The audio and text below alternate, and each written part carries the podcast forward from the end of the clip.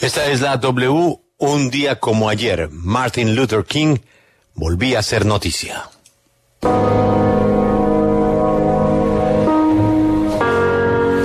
have a dream that one day this nation will rise up and live out the true meaning of its creed. Tengo un sueño, que un día esta nación se levantará y vivirá el verdadero significado de su credo. Sostenemos que estas verdades son evidentes, que todos los hombres son creados iguales.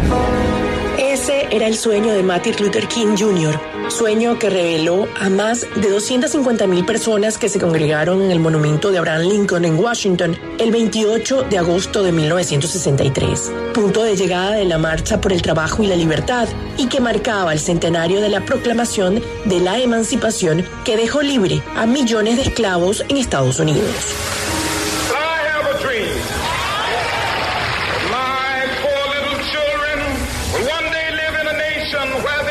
Tengo un sueño, que mis cuatro pequeños hijos algún día vivirán en una nación donde no serán juzgados por su color de piel, sino por el contenido de su carácter. I. Tengo un sueño. Palabras emblemáticas que curiosamente no estaban planeadas. Según el asesor, redactor de los discursos de Martin Luther King y amigo cercano, Clarence Jones, esto surgió cuando él hablaba y su cantante de gospel favorita, Mahalia Jackson, le gritó pidiéndole que le contara su sueño.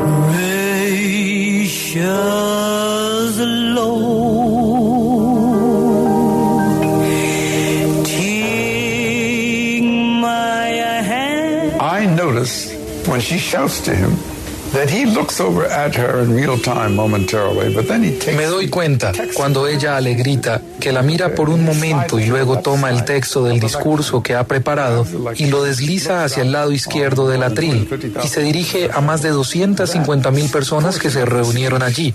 Esa parte del discurso que más se celebra en este país y en todo el mundo, el discurso Tengo un sueño, no es el discurso que él planeaba dar.